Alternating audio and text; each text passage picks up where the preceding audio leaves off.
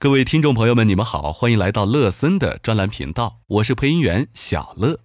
在自媒体发达的今天，信息看似比以往更加透明，每个人都可以唾手可得了解性价比最高的重疾险和医疗险。但由于医学知识的匮乏，每个人只能从表面上看到产品的差异，无法真正了解医疗险和重疾险背后的条款定义，更无法从自身的角度出发买到真正合适的产品。有人说，保险这门专业性极高的专业，却由一群水平良莠不齐的保险营销员来推广。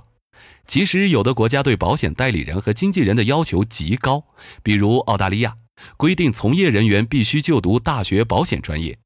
可以说这是最正确的做法。可是，这样的高标准显然无法在我国落实。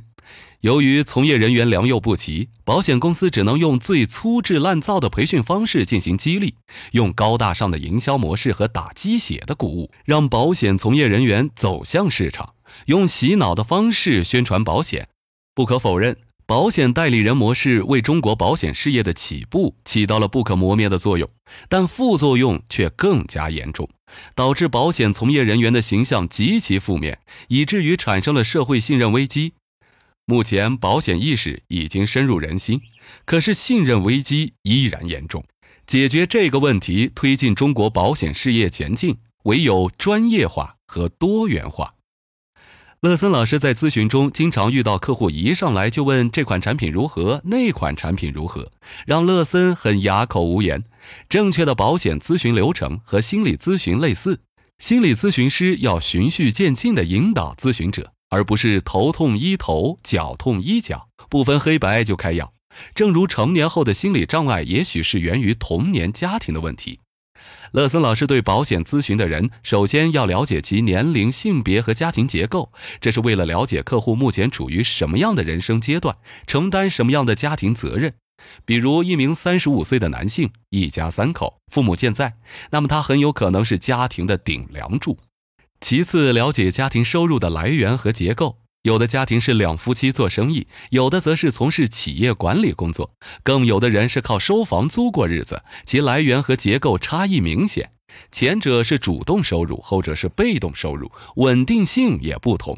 可支出的保费和需要的保额也各不相同。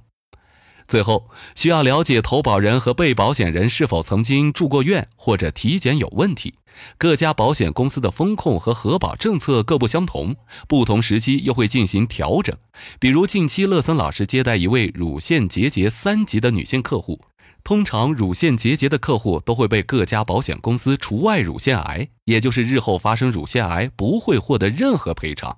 但经过乐森老师对各家保险公司目前的市场政策把握，终于有一家保险公司愿意有条件的承保乳腺。及日后有可能发生的乳腺癌，